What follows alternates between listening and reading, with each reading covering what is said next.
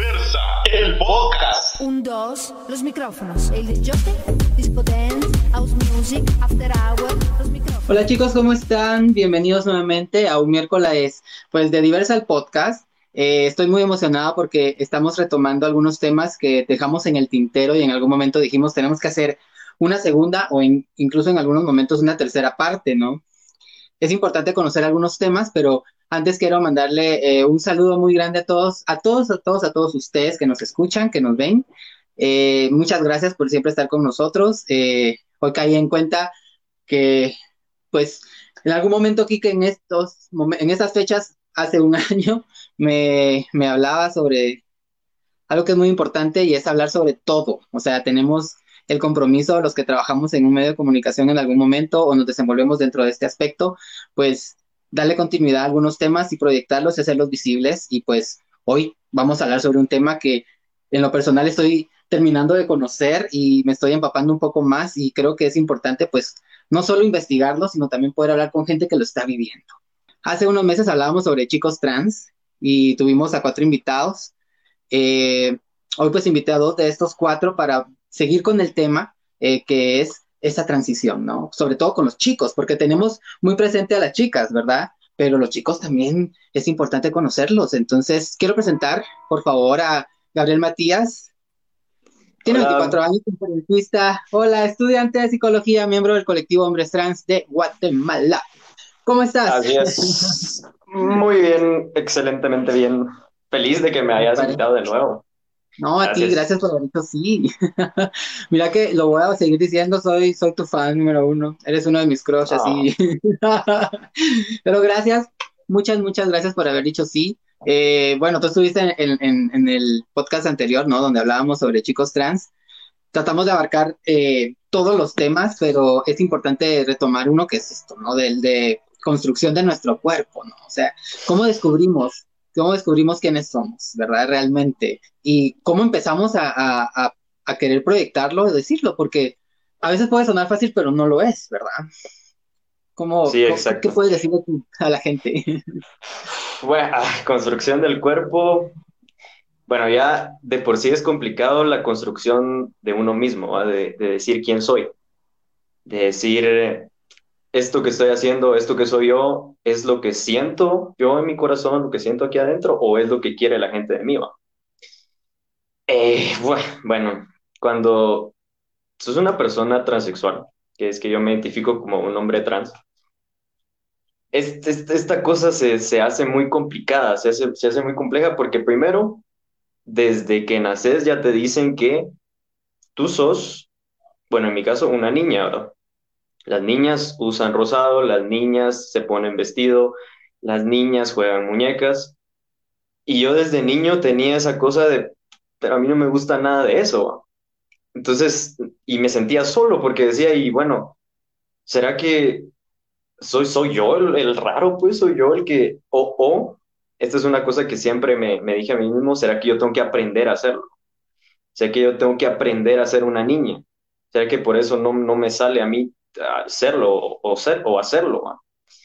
Entonces vas creciendo con toda esta estructura, vas forzándote a ti mismo, te, te machacas mucho en el hecho de tratar de encajar. De repente empezás a ver que, que no, a no todas las niñas les gusta el rosado y todas estas cosas, entonces empezás a deconstruir esa identidad que, que has estado creando. ¿va? Pero llega un punto en el que ya es como, es, es que ya hice todo, ya lo hice todo, ya lo intenté todo y aún así, pues ya, ya tengo esta cosa de no soy yo, pues entonces, y bueno, otra cosa importantísima y es que el cuerpo, por ejemplo, a de, los, de las cosas más impactantes que me han pasado emocionalmente es, es ver un cuerpo femenino en el que yo no me sentía bien, en el que no me sentía cómodo, ver características femeninas que, que, no, que no encajaban conmigo, que me hacían sentir muy incómodo. Y aparte que no tenés información, yo no sabía que era una persona transexual hasta los, ¿qué? 19 años. Entonces, pues, es un, un, shock que te da de decir, soy, soy esta, esta identidad que, que me están mostrando aquí, o será que todavía puedo hacer algo más? ¿Será que todavía no he encontrado lo que me gusta en este cuerpo? ¿Será que todavía eh, tengo que hacer otra cosa, hay un paso que me salté, ¿qué, ¿qué está pasando? Y hay una cosa muy importante y es que el cuerpo y mente son uno solo, pues. pero en este sentido, la mente te lleva a un lugar, pero tu cuerpo te dice otra cosa. Entonces, ¿cómo saber cuando el cuerpo habla y no, y decir, bueno, ¿será que es algo que, quiero como un capricho o es que mi cuerpo me lo pide? Entonces, ese proceso, te lo digo aquí sencillito, pero cuesta un mundo, pues, cuesta un mundo. Más cuando hay personas que les toca muy duro, que es eh, no tener apoyo de su familia. Yo, yo soy un ser sumamente afortunado, que, que siempre tuve el apoyo de mi familia, pero aún así, pues nunca lo expresaba. Y aún así me sentía machacado y me sentía pues mal, pasé por periodos muy, muy duros, hasta que de repente decís, bueno, y sí toma un, un grado entero de valentía, porque como te comentaba la otra vez, ¿no? ya tenés un yo. Este yo era una, una mujer, pues, y siempre estuvo en un cuerpo femenino y siempre fue femenino. No solo el cuerpo, sino todas las estructuras sociales, ¿va? Como ya sé un poquito cómo es que una mujer se desarrolla en la sociedad, pero no tengo idea cómo lo hace un hombre, pues, a pesar de que es lo que quiero, que era lo que sentía, pero te da ese miedo de que no sabes, ¿va? Entonces, al eh, bueno, tomas esta decisión, que la decisión no es el ser transexual, la decisión es transicionar, la decisión es hacer algo por ti, pararte frente al mundo y decir, bueno, yo sé que esto no es con lo que, lo que a mí me dieron, pues las cartas que me dieron para jugar, pero yo quiero otra cosa. Entonces agarras ese, ese valor y dices, bueno, quiero esto a pesar de que yo sé que se me va a venir encima el mundo.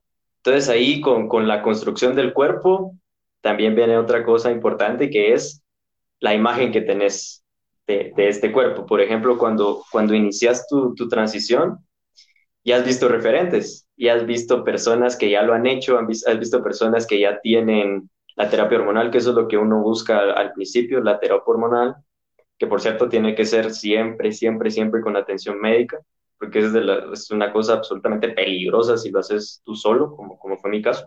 Entonces tenés esta imagen, va, y te entra la desesperación de decir, yo quiero ya estar ahí, quiero ya tener ese cuerpo masculino, quiero ya tener, eh, tener mi mastectomía hecha. Y entonces te empieza a entrar esa desesperación y sentís que estás perdiendo tiempo, de, tanto tiempo que estuviste, que, sentís que es perdido, que lo querés todo ya.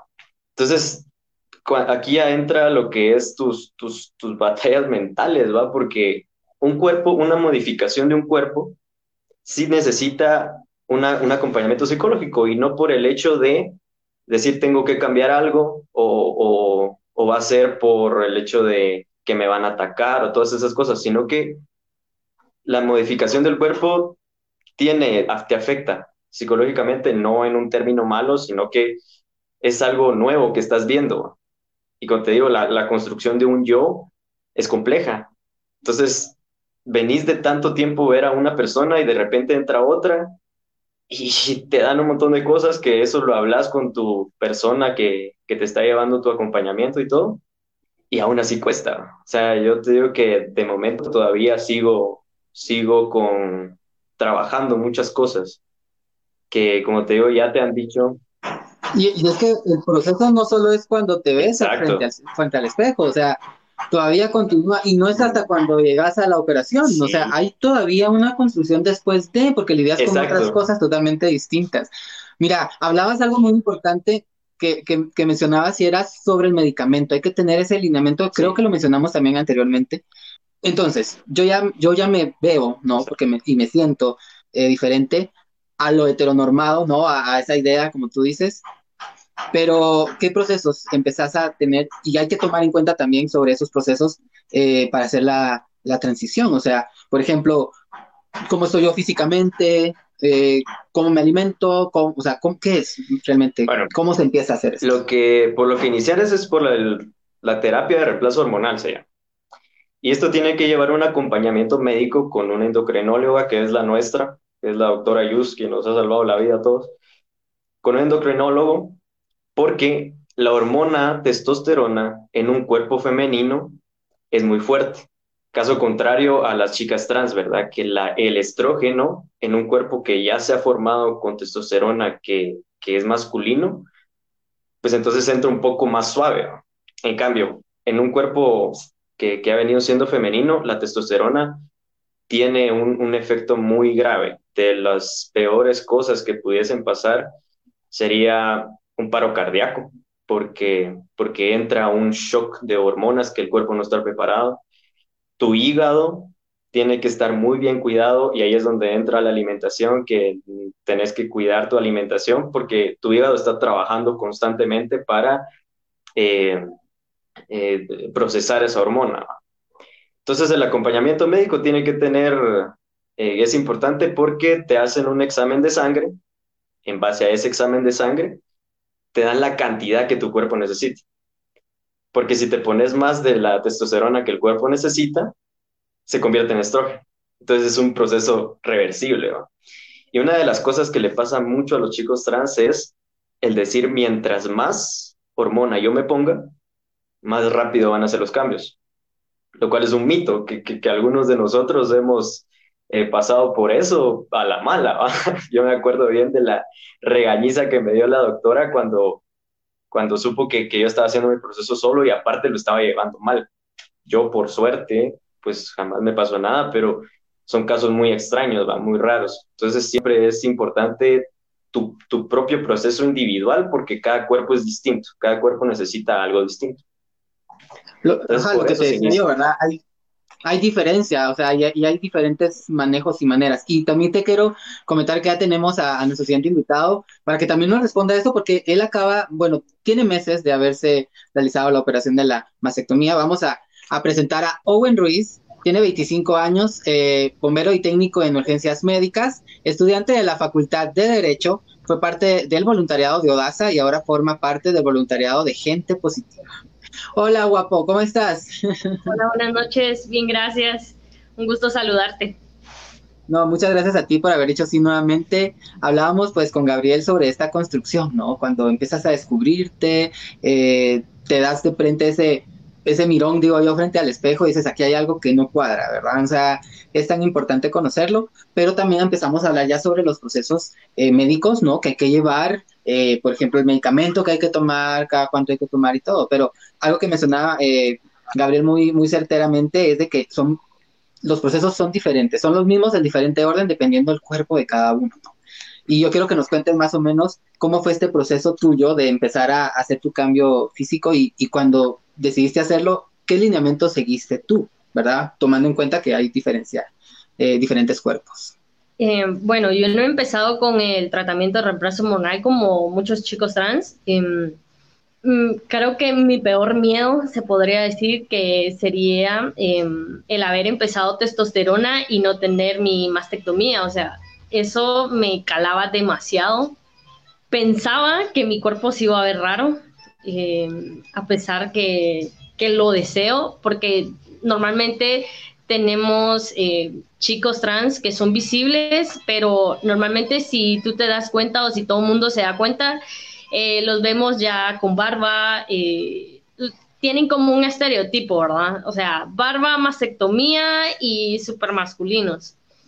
Entonces, mi peor miedo, decía yo, bueno, y si la cirugía pues en algún momento no se llega a dar o porque el gasto es fuerte y a veces uno piensa que que va a ser un poco más suavecito porque uno a veces solo dice, bueno, cirugía y doctor, ¿verdad? Pero detrás viene recuperación, vienen medicamentos, eh, vienen un montón de cosas, ¿verdad? Eso si no se nos llega a complicar. Entonces, eh, mi proceso primero fue por la mastectomía, eh, antes de, del tratamiento de reemplazo hormonal. Creo que fue una de las mejores decisiones para mí. No estoy diciendo que para todos es igual, porque hay quienes, pues, obviamente empiezan primero con, con el tratamiento y después ya viene la mastectomía. Y creo que tiene cosas a favor y cosas en contra. El, el hacérsela con, con el tratamiento y sin el tratamiento. mencionan también que hay entidades, ¿no? Donde nos podemos abocar para entender, ¿no? Que hay un proceso, un procedimiento y pues obviamente eso nos va a ayudar a que nuestra transición pues sea adecuada y si sobre todo llegamos a, a la operación pues que también está tanto no solo en el momento de antes y en el momento de hacerla, sino el después, porque también después hay que darle como seguimiento, ¿no? A, a, todo este cambio. Y ahí es donde me voy a este siguiente punto que le, le, le, llamé construyéndome individualmente, hablando de estas diferencias, ¿no? De que cada cuerpo es diferente, cada proceso es distinto. Algunos tal vez puede ser, como dice eh, Gabriel Matías, es muy fuerte la medicina y a algunos les puede afectar y a otros absolutamente nada y quisieran ponerse más porque más es más y pasen más rápido y no, ¿verdad? Entonces, en este, en este proceso de, de construirse individualmente a cada uno, yo quiero hablar sobre mitos y realidades de la transexualidad, ¿verdad? Porque algunos, como decía, como decía Gabriel, hasta que no te ves frente al espejo descubres, ¿verdad? Pero hay quienes desde pequeños antes de, ¿no? Quitándose esa mente bastante eh, como parental, digámosle así, ¿verdad? En la que nos, construyen, pero ¿cómo ha sido en ese proceso cada uno? Ya más o menos nos contó Gabriel, ahora Owen te pregunto a ti, ¿cómo fue ese momento de, de esos, de, eso, de descubrirte a ti en ese momento, para empezar la, la, el, el, camino, digamos, a la felicidad? ¿Cómo me descubrí? Eh, creo que desde pequeño eh, pues obviamente lo sabemos, lo único que la construcción social te dice que, que lo normal es niña y lo normal es niño, ¿verdad? Y que tiene que ser uno cisgénero, o sea, salido de eso, eh, todo es anormal según ellos. Entonces, eh, creo que tenía como 12 años cuando me entró la duda. Eh, pasaron muchas cosas en mi vida, por lo cual pues obviamente decidí como reservarme eso para mí y tratar como de encajar en lo que dice la sociedad. Eh, aparte de eso, eh, pues los colegios en los que estaba eran muy religiosos, entonces como que te, te decían, no, esto no está bien, esto no es normal, y ellos trataban como de enfocarte a lo que ellos querían, no a lo que tú querías o lo que yo sintiera o lo que otra persona quisiera. Al salir de ahí me recuerdo que algo dentro de mí eh, dijo, bueno, esto no está bien, ¿verdad? Eh, algo nos está pasando. Entonces de ahí viene el, el tirar todo lo que yo sé, todo lo que me han enseñado para volver a construir lo que ahora soy. Eh, la sociedad me decía, eh, bueno, si sos niña, pues te tiene que gustar el rosado.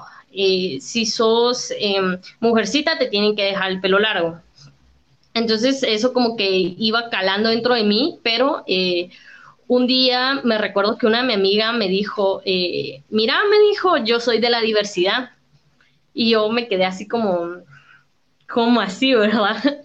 Entonces ella me contó por lo que estaba pasando, eh, entonces ya como que algo en mi mente empezó otra vez como, como a hacer luz. Entonces yo así como, bueno, al fin alguien que toque ese tema. Para eso ya tenía yo 17 años. O sea, pasó mucho tiempo y ella como que me empezó a decir, mira, pero es que eso no tiene que ser mal visto. Eh, mi mamá pues no me apoya, me decía, pero yo sigo firme en lo que soy, ¿verdad? Eh, luego, eh, pues gracias a muchas organizaciones, que tal vez la gente no sabe que hay en Guatemala, pero existen varias organizaciones, como que me fui adentrando un poco en lo que es el tema. Entonces ya el tema no me daba miedo entonces ya empecé yo a pensar en lo que realmente quería y en lo que sentía. Entonces, eh, la construcción social creo que es de las cosas que más me ha costado, eh, porque incluso eh, estoy tratando de construir mi masculinidad, porque no es como la de muchos chicos, incluso nosotros caemos en los estereotipos que, viene dictando la sociedad. Eh, porque para ser un chico trans, algunos piensan que uno tiene que ser muy rudo o mm, bueno, tenés que tener porte más masculino, pero si nos damos cuenta, no hay quien me pueda decir que es una masculinidad en sí. Eh, nadie me puede dictar, bueno, si, si sos un chico trans, no te puedes pintar las uñas porque sos un chico. Entonces, eh, vengo como quitando estereotipos de mi cabeza para poder construirme y para poder ser quien realmente soy. Y aparte, el miedo que, que a veces uno siente, porque a mí me gusta ponerme a veces uñas y por mi apariencia algo masculina, a veces en la calle dicen eh, los insultos normales, ¿verdad? Gay, marica y todos los insultos que pueden venir detrás, ¿verdad? Entonces, eh, con miedo vamos construyendo también lo que somos y tratando de ser valientes a pesar de eso, ¿no? Y que mira, qué interesante lo que dices de esas masculinidades, no las estereotipadas, ¿no? Porque como tú dices, nos meten en la mente y en la idea, eh, pues que es un estereotipo. Vamos a leer algunos mensajitos que ya empezaron a, a llegar. Tenemos a, ay, Regal Blanco, espero haberlo leído, bien. ¿Podrían compartir los nombres de, los, de las organizaciones?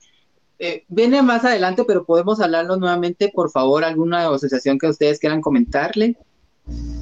El colectivo Transformación es el colectivo de hombres trans aquí en, en Guatemala. Para buscarlo en redes sociales. Dice, Memito Castro, wow, wow, Gabo, mi morenito lindo, te admiro mucho, eres una persona que respeto y es eh, de inspiración porque te visualizaste y hoy eres el fruto de tus esfuerzos, de tus esfuerzos. Eres eh, lindo, mandame saludos. Javiera, tan chula como siempre, me encantas. Gracias, Revista Diversa, por estos espacios. No, a ti, gracias. gracias, gracias. Drake Bielman dice, saludos chicos. Drake. Drake? Angie Más dice, soy tu fan, o buencito, tu visión del, del género me encanta. Ay, sí, a todos. Yo les voy a decir algo. Desde que empecé a hacer esto y he tenido la oportunidad de participar en algunos eh, eh, eventos, me han mencionado que si yo quiero caer en la transición y en su momento lo pensé. Creo que ahora no, que estoy muy grande para hacerlo ustedes. ya no la voy a disfrutar, eso es lo que, por eso es que no lo hago. no, hombre. Vamos, es, bueno, no le da, que estamos con los, con los saludos. Eh, hablando obviamente, ¿no? Sobre, sobre estos procesos, eh, mencionaban algo que también es importante, los, los cambios físicos y emocionales. Yo creo que los emocionales, ¿verdad? Porque, bueno, lo físico lo vas viviendo porque se va dando, pero lo emocional lo vas, no es que vayas emocionalmente en la vida, sino de repente te caes en cuenta de algunos hechos o algunos, eh, no sé, ¿verdad? Como tú comentabas, sales a la calle y te gritan algunas cosas, o sea, eso es emocional, ¿verdad? Pero, ¿cómo lo han llevado? Ahora voy contigo, eh, Matías, ¿cómo eh, ha sido ese proceso con, respecto a lo emocional?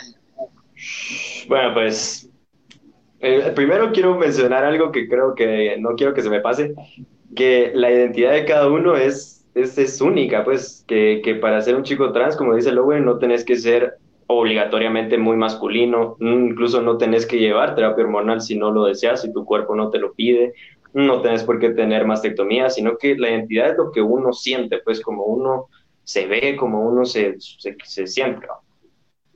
Bueno, con el proceso emocional, pues a, día de hoy no, no, no sé cómo, al final, cómo es que, que fue, porque aún sigo en esa línea, pero ha sido empezando por lo, por lo mal, se podría decir, es que hay veces que te machacas mucho, que decís, ¿será que soy lo suficiente? Pues, ¿será que si ya, si, si como dice Lowen, va, si voy a ser hombre, tengo que ser macho, si voy a ser hombre, tengo que ser patán, tengo que ser de, todo, Entonces te, esas ideas te empiezan ahí a, a, taladrar, pero no va contigo, pues, o sea, al final lo que, lo que uno le sale es lo que, lo que uno debe ser, porque ahí es donde estás feliz, pues. Pero sí, la, la, sociedad te impone normas y te impone cánones de belleza y te impone de todo. Entonces, el, yo creo que si uno llega a, amar y, y, tal vez no controlar, sino eh, solo observar lo que, lo que uno está sintiendo por dentro, te, te, descubrís a ti mismo, a tú como sos. Por ejemplo, yo, yo me identifico como un sexual mi masculinidad es, como ya te dije la otra vez, la que me sale natural, la que me disfruto, la que, la que yo vivo, siento. Pero pues, igual todo el mundo tiene, por eso es tan bonita la diversidad, pues porque un chico trans se puede identificar conmigo, pero un chico trans también se puede identificar con, el Owen, ¿va? se puede identificar con los dos. Entonces, si solo existiera yo, aquel diría, bueno, solo así se puede ser, ¿va? Pues solo existiera el Owen, solo así se puede ser. Y con lo bueno, pues, ah, la verdad es que como es difícil explicar lo que se siente estar en un cuerpo que no sentís que es tuyo, también es difícil explicar ese sentimiento de alegría, de felicidad, de, realización que te da al ver tu imagen y decir esto es lo que yo vi de niño, pues, y hasta aquí. Ya puedo hacer todo lo que yo siempre quise hacer. Por eso te digo que es importante tener este acompañamiento psicológico, buena salud mental, para que te ayude a disfrutar todas esas cosas, pues, porque yo podría estar aquí, e incluso confieso que todavía me pasa, y estarme taladrando con cosas de, del pasado, o tal vez con cosas de que tengo que ser más, eh, tengo que eh, encajar en un, en, un, en un estereotipo, qué sé yo, pues. Y todas estas cosas emocionales de la culpa que te da, porque siempre te han dicho que está mal yo, yo en lo personal siempre lidio con esto de decir no tengo que arreglar nada de mí, pues, o sea, en mí no hay nada que se tenga que arreglar. Yo no estoy mal, No hay nada que yo tenga que, que arreglar para volver a donde estaba. No hay nada que tengo que arreglar para ser lo que me tocó ser, que es lo que siempre te dicen con lo que te machacan todo el tiempo, sé lo que te tocó ser porque eso es lo que lo que dijo la vida que tenías que ser, cuando en realidad vida es lo que, lo que tú sentís, lo que tú te crees, pero los procesos emocionales siempre a alguien al lado y, y agarrándote de, de, ese amor que, que, te tenés a ti mismo, que, que, te, que no tenés que construir, sino que si lo llegas a construir, mano, es una, es una maravilla. La parte de vos mismo, tal cual sos, una maravilla. sí. Como tú dices, lo vives, ¿no? Eh, Owen, ahora tu turno, cuéntanos ese momento de... me imagino, y te lo digo, me imagino que hasta, o sea, se llega a llorar, o sea, tanto por, por el momento, por no sentirte tú, como el momento de terminar de sentirte ser tú, de esa construcción, que aunque uno diga que no, uno va creciendo con la vida y vas construyendo año con año, pero no tan fuerte, digámoslo así, en ese momento. ¿Cómo, cómo fue lo tuyo, Owen? Eh, bueno, eh, creo que mi momento más eh, doloroso, bueno, han sido dos momentos dolorosos em, en todo este proceso. El primero creo que fue de aceptación, porque tenía demasiados miedos en mi cabeza. Em, creo que uno es el que, como dice Matías, el que más se machaca, el que dice, bueno, en un futuro, ¿será que alguien me va a querer? Eh, ¿Será que voy a conseguir trabajo? Eh, ¿Será que voy a llegar a, pues, a una calidad de vida como, como la que estoy llevando hasta el momento? Eh, se empieza uno a cuestionar muchas cosas debido a la sociedad y pues ya sabemos que estamos en un proceso difícil aquí en Guatemala con respecto a estos temas. Entonces, em, más que todo, creo que fue ese momento donde me di cuenta y se me vino como mi mundo encima. Luego, em, pues, gracias a los chicos que he conocido, eh, pues me voy dando cuenta que, no todo es como me lo pintan, pues, y que hay cosas buenas. Entonces, eh, como que dije, bueno, vamos paso a pasito, ¿verdad? Eh, yo sí Obviamente, como todo chico trans, he llevado acompañamiento psicológico. Creo que mi segundo momento de, debilidad o de tristeza podría decir que fue antes de la mastectomía y durante el proceso que, esto lleva, ¿verdad?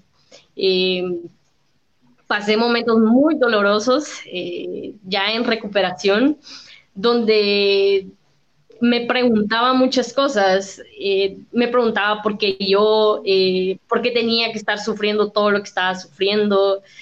Eh, y no es por asustar a nadie, ¿verdad? Porque todos tenemos diferentes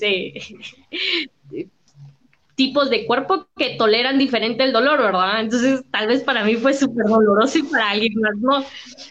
Eh, pero ahí eh, siempre me, me, preguntaba y me cuestionaban muchas cosas. Eh, gracias a, a, mi familia que en ese momento estuvo, creo que no me dejé caer, porque sí fue un proceso muy difícil de llevar psicológicamente. Estaba muy feliz por obtener mi cirugía, pero al momento estaba muy vulnerable por el dolor que sentía.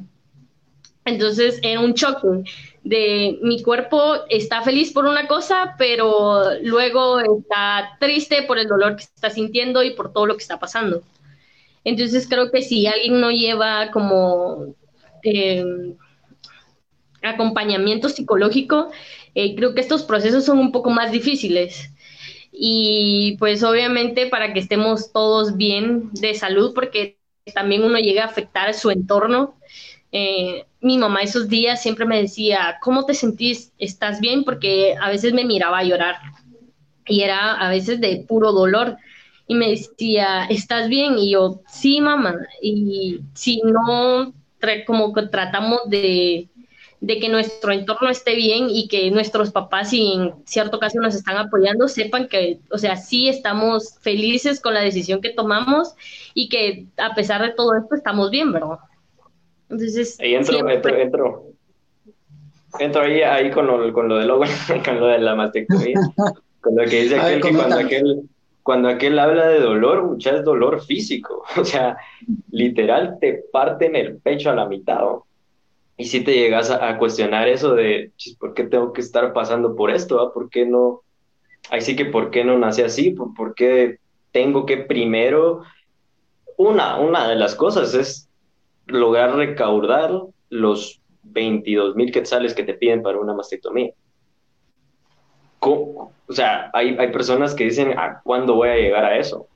Y segundo, la cosa de eso es de que, pues, te, te están partiendo a la mitad. Entonces, sí, sí sentís este dolor físico. Si, imagínate cuando te haces una cortadita, ¿va? Cuando te estás sanando, te duele y aparte la, la parte del pecho, que, que, me decía el doc también, que es de las partes que tardan más en sanar, que son muy sensibles, la, la piel del pecho. Entonces sí te vas a preguntar así como, puchica, yo pues sí te puedo decir que tengo un eh, soporte para el dolor así medio alto, pero había días que, a la madre, había días que sí, cuesta y duele, pero, o sea, cuando estás ahí en ese momento, de lo que te puedes agarrar es, o lo que yo pensaba al menos, es, es que este es el sueño, pues ya. ¿Cuánto tiempo soñé yo con, con, con tener estas cortadas en el pecho, pues?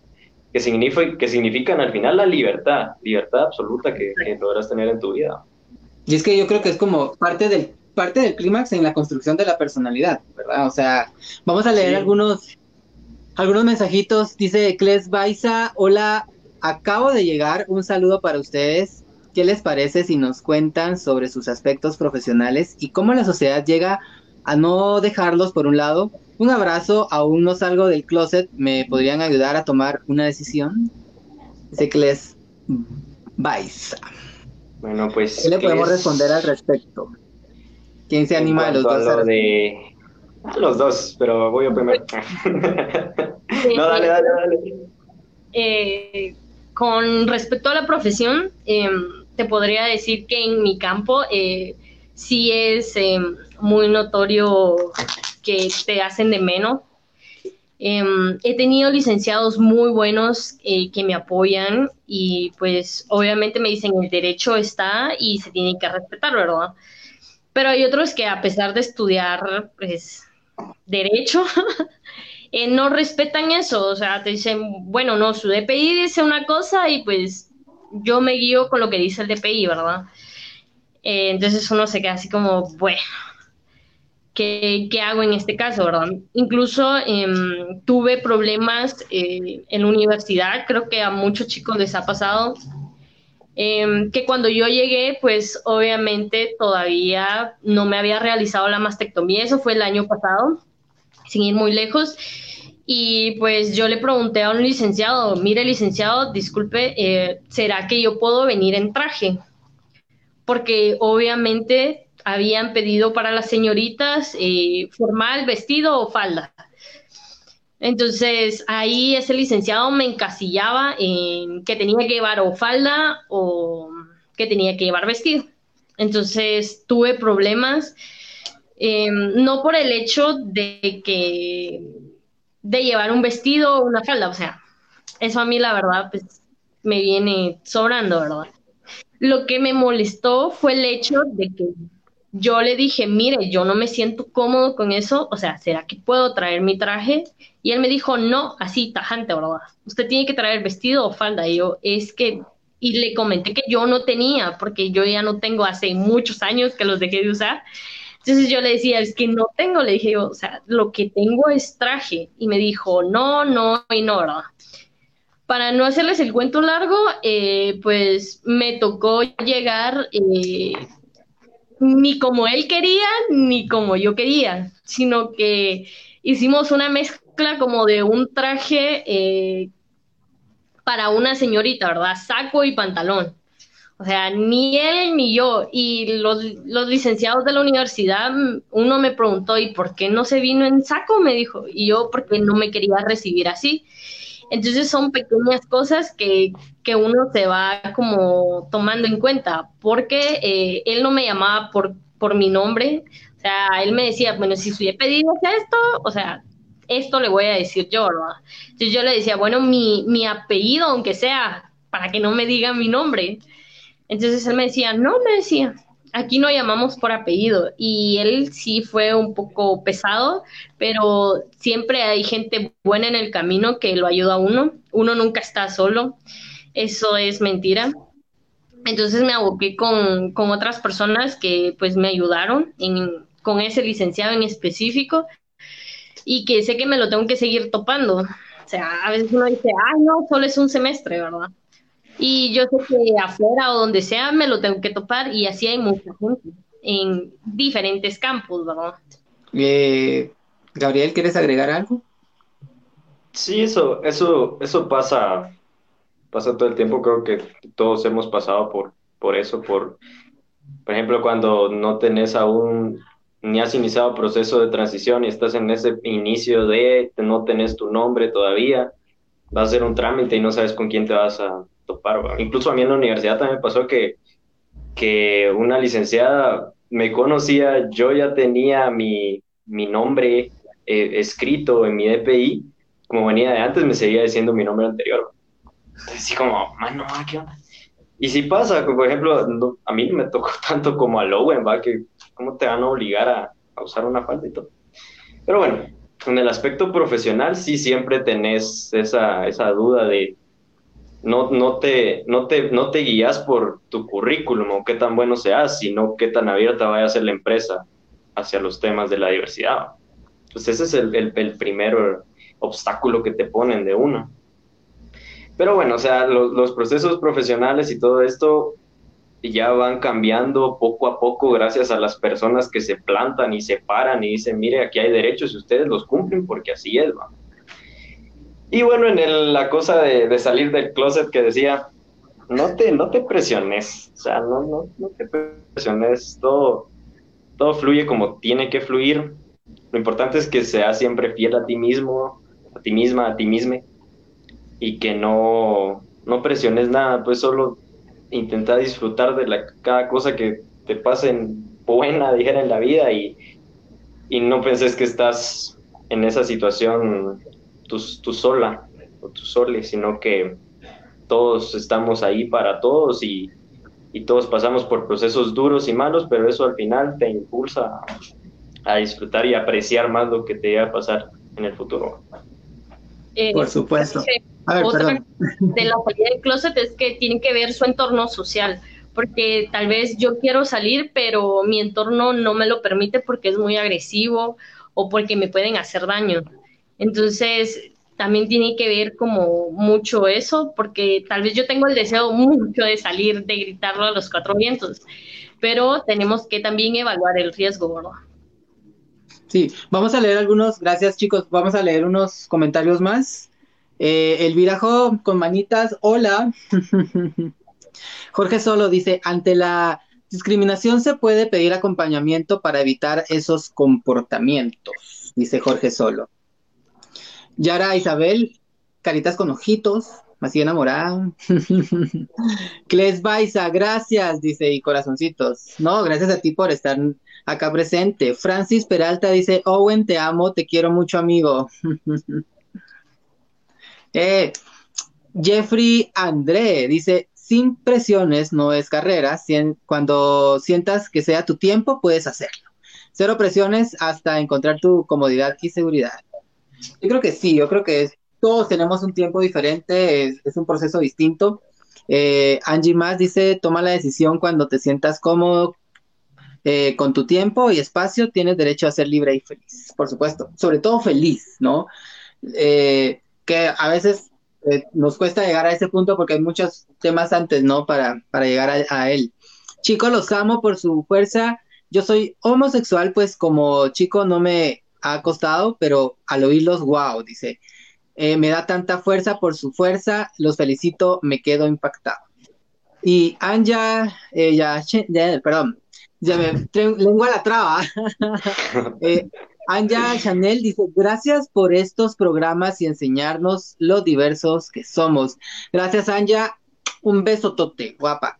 Bueno, chicos, y es que Obviamente estos procesos son diferentes, eh, los tiempos son distintos y aquí vamos a hablar ya específicamente que lo tocamos ya anteriormente, nos hemos ido como avanzando así un pasito atrás, no adelante, me gusta así como Pero ya hablando sobre la mastectomía, ¿cuándo, cómo y dónde realizarla? Hablábamos hasta de costos, tú, eh, Gabriel, mencionabas eh, más o menos el costo, no sé si habrá más caro o más barato, obviamente lo más barato sale caro, pero... Sí, ¿Qué nos puedes contar tú al respecto?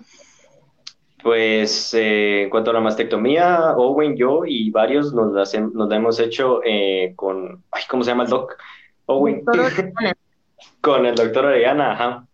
Y eso que decís tú es muy importante porque le ha pasado a otras personas, es real, pasa mucha, que les hacen una operación que no es mastectomía como debe ser, que la nuestra es mastectomía con masculinización de pecho.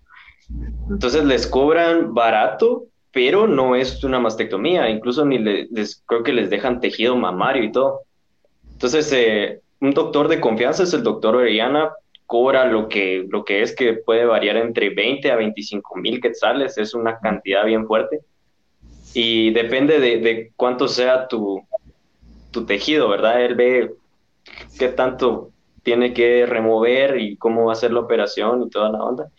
Y aparte los costos de recuperación, que tiene que hacerse masajes linfáticos, el que te aprietan ahí en la cicatriz. A mí, a mí me pusieron unas inyecciones en la cicatriz, que es para que no esté tan abultada. Pero sí, o sea, siempre es, es, es bueno hacerlo con un doctor que sepa. Al doctor Orellana lo, lo recomiendan en el colectivo porque le tienen confianza y bueno, pues en el colectivo no te van a decir algo que no, que no sea, que al final puede que salga barato, pero no va a ser como, como lo, lo querés, ¿verdad? Antes de, antes de tu respuesta, Owen, vamos a leer este WhatsApp que nos acaban de mandar anónimo. Dice, tengo muchas dudas. ¿Hay algún lugar de acá en Guatemala, eh, número o página en donde consultar la verdad me da pena dar la cara? Dice, no te preocupes, no, te preocupes. No, no, no. Eh, volver a mencionar dónde pueden abocarse para... En el colectivo Transformación está la página en, Facebook, ahí con mensaje directo y ahí responde. Están ahí pendientes y al tanto de todos. Owen, cuéntanos ahora tú. Bueno, eh, mi mastectomía fue donde la mayoría de chicos la han hecho, obviamente por la confianza que, que hay dentro del colectivo y los resultados que, da el doctor. Em, aparte que, que, es un lugar donde te tratan eh, muy bien, la verdad. Eh, coticé con otros eh, cirujanos y pues obviamente era mucho más barato, pero como dice Matías, lo que hacían ellos era una mastectomía, pero hay diferentes tipos de mastectomía, porque hay mastectomías que las hacen para quitar eh, algún tejido que tenga cáncer o que sea cancerígeno. Y aparte está la de nosotros, que la quitamos y aparte hay que hacer una reconstrucción. En cambio, si es por, por obviamente, por que tienen células cancerígenas, lo que hacen es que quitan todo, incluso a veces quitan hasta el pezón y pues no te lo dejan. Entonces esas cirugías eh, suelen ser más baratas. Em, y con el doctor, pues obviamente sí sale, como dijo Matías, entre unos 20 a 25 dependiendo. Eh, la ventaja de tener el tratamiento de reemplazo hormonal, como me lo dijo el doctor, es que mm, eh, la grasa ya se, se distribuye en el cuerpo, entonces ya tienen menos. En cambio, en mi caso, como no tenía, em, la cirugía fue mucho mayor. O sea, si comparamos mi cicatriz, mi cicatriz con la de un chico que ya tiene testosterona, normalmente son más grandes. La mía incluso llega a dar la vuelta.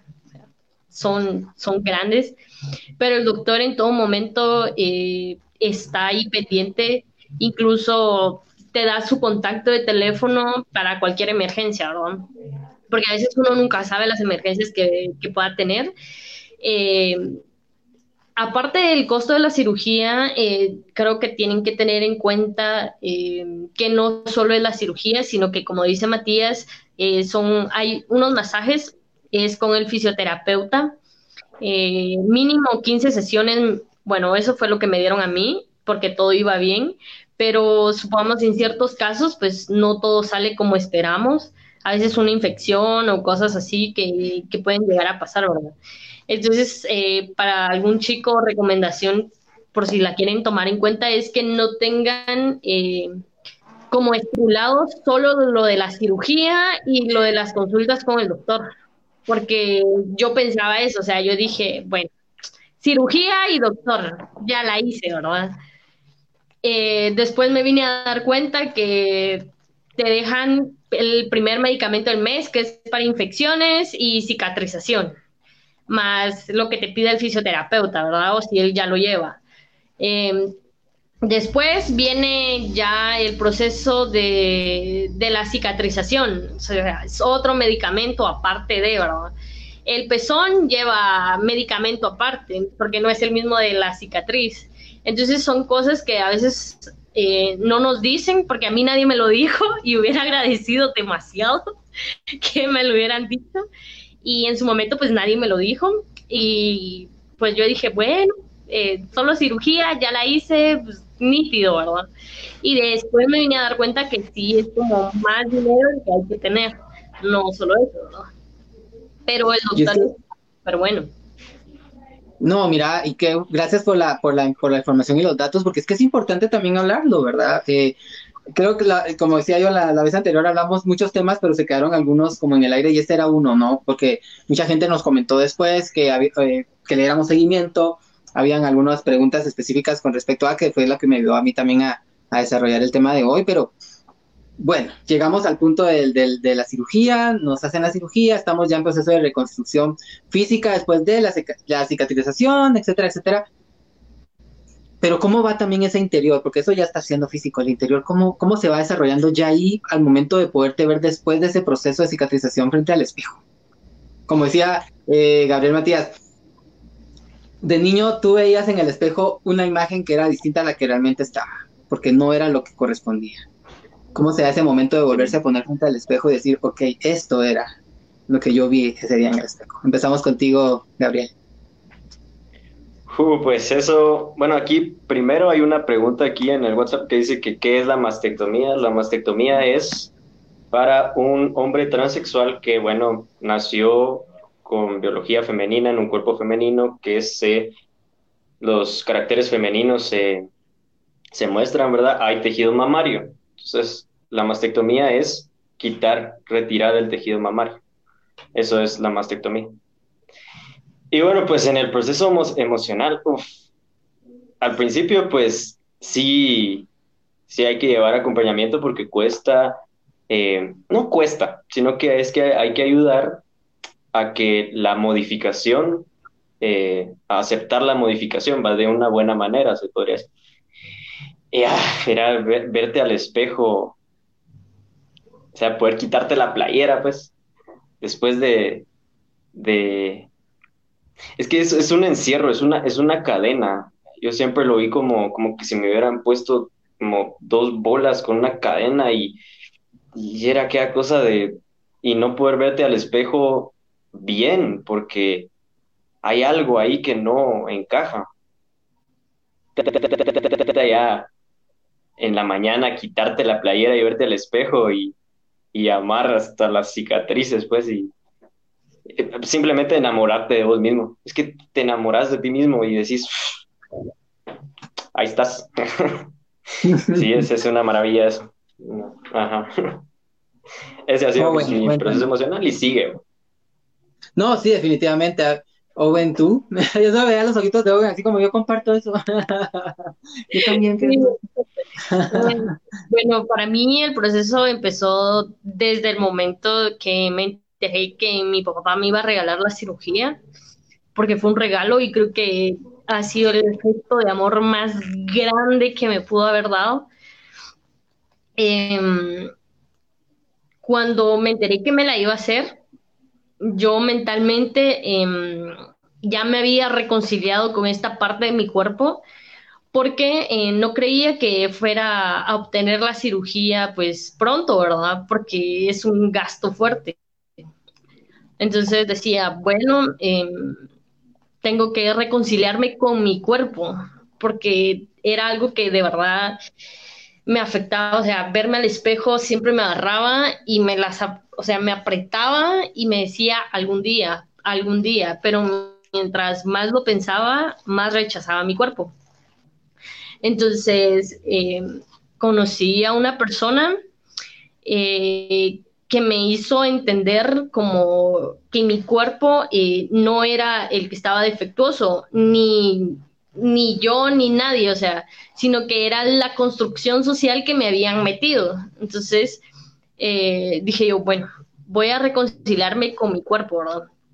Entonces, cuando llegó el momento que mi papá me dijo, bueno, te regalo la cirugía, eh, yo ya estaba reconciliado y yo dije, wow, o sea, ¿cómo me voy a ver, verdad? Porque es algo que soñás, pero al mismo tiempo a mí me dio miedo porque dije, ay, estar en una sala de cirugía y no, o sea, no me lo imaginaba. Y aparte que decía yo, ¿será que sí salgo? ¿Será que no salgo? muchas cosas. Y entonces eh, empecé con ataques de ansiedad. Eh, sentía yo que estaba abierto todo así, no podía respirar. Entonces empezó como mi acompañamiento como más eh, fuerte.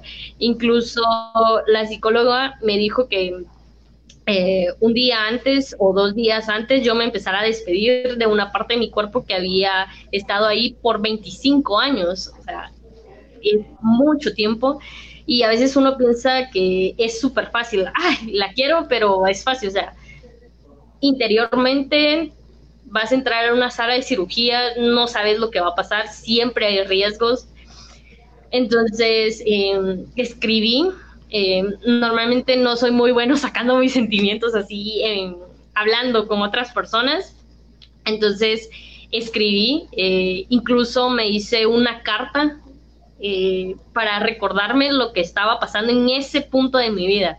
Sea, un día antes de entrar eh, a cirugía, me despedí eh, de una parte de mi vida que nunca me había gustado, pero que a pesar de eso estaba ahí y me acompañó durante tanto tiempo.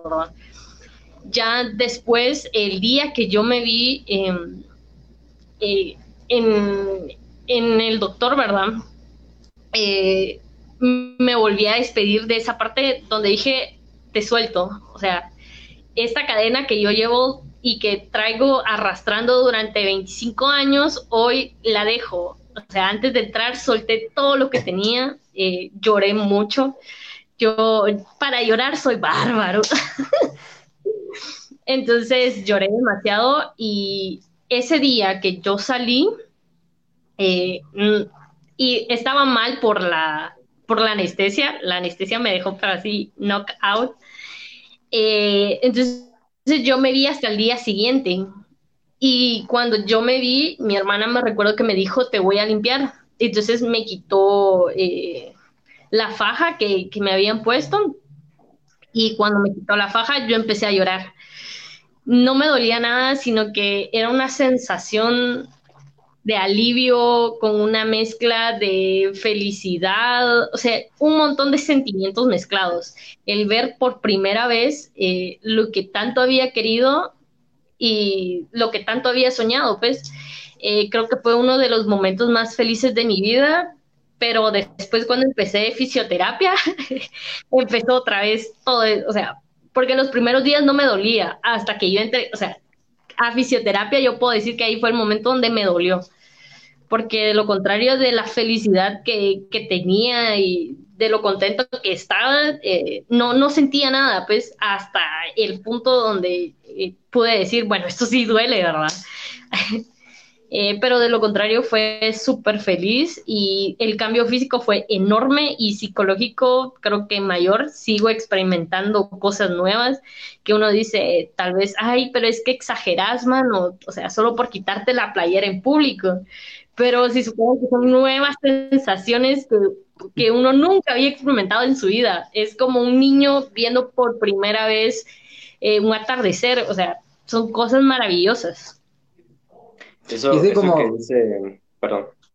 No, dale, dale. Que, dice Lowen de, de, la reconciliación con el cuerpo es, es importante porque eh, a mí también me pasó antes, pues, eh, tal vez un día lo cuente, pero sí me pasó antes la, la, reconciliación, la reconciliación, y no quiere decir que hasta que tú tengas la mastectomía vas a poder reconciliarte con tu cuerpo. Mentira, eso pasa e incluso si no has reconciliado esa parte, después de la mastectomía seguís sintiéndote igual y decís, pero ¿por qué va?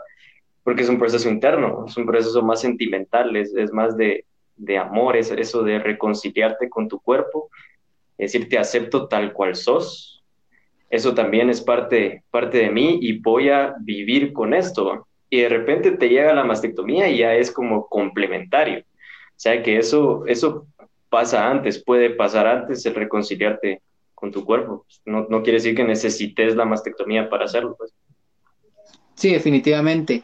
Mira, tenemos un mensaje de Noé Everardo Zarate Fuentes, dice excelente, te felicito. Creo que se lo mandó acá cuando estaba hablando Owen.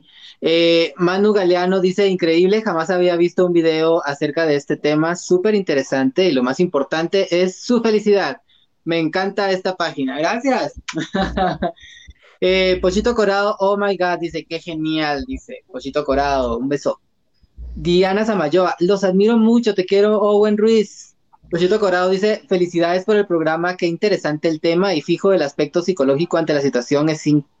Dice, este, ese proceso es tan difícil y tan largo que alegre saber que fue un alivio para ustedes la cirugía.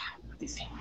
Bueno, chicos, ah, tenemos también mensajes en WhatsApp. Dice Carlos, eh, Gracias por contar sus historias. Gracias, yo estoy en el proceso de ahorrar para operarme. Este año voy a comenzar mi tratamiento. Tengo miedo e ilusión.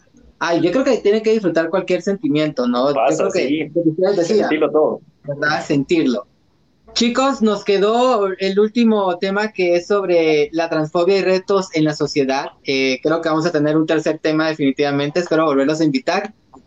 Gracias eh, por haber dicho sí a, este podcast nuevamente hablando sobre los chicos trans, un tema que yo hoy salgo más con más conocimiento que en el anterior y eso me agrada mucho y sobre todo de quien lo está viviendo, como les decía al principio, no es lo mismo investigarlo y googlearlo a poderlo conversar con alguien que lo está viviendo y ya lo vivió, ¿verdad? Entonces, muchísimas gracias. Vamos a leer un último, dice Merida, Denis, me gusta esta página, soy pero no dijo que fan de seguro, y fan número uno.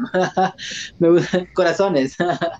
bueno, chicos, eh, recordarles que este sábado pues seguimos con Javier a Javier sin peluca para que estén pendientes a las siete y media de la noche. Tenemos un especial de música para cerrar este mes de, feria y va a estar con nosotros Alex Lima.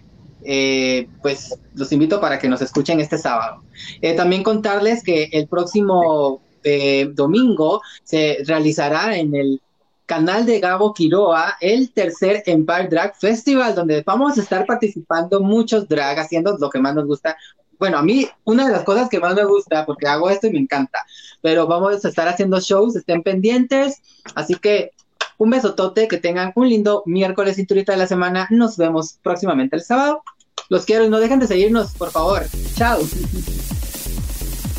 Diversa, el podcast.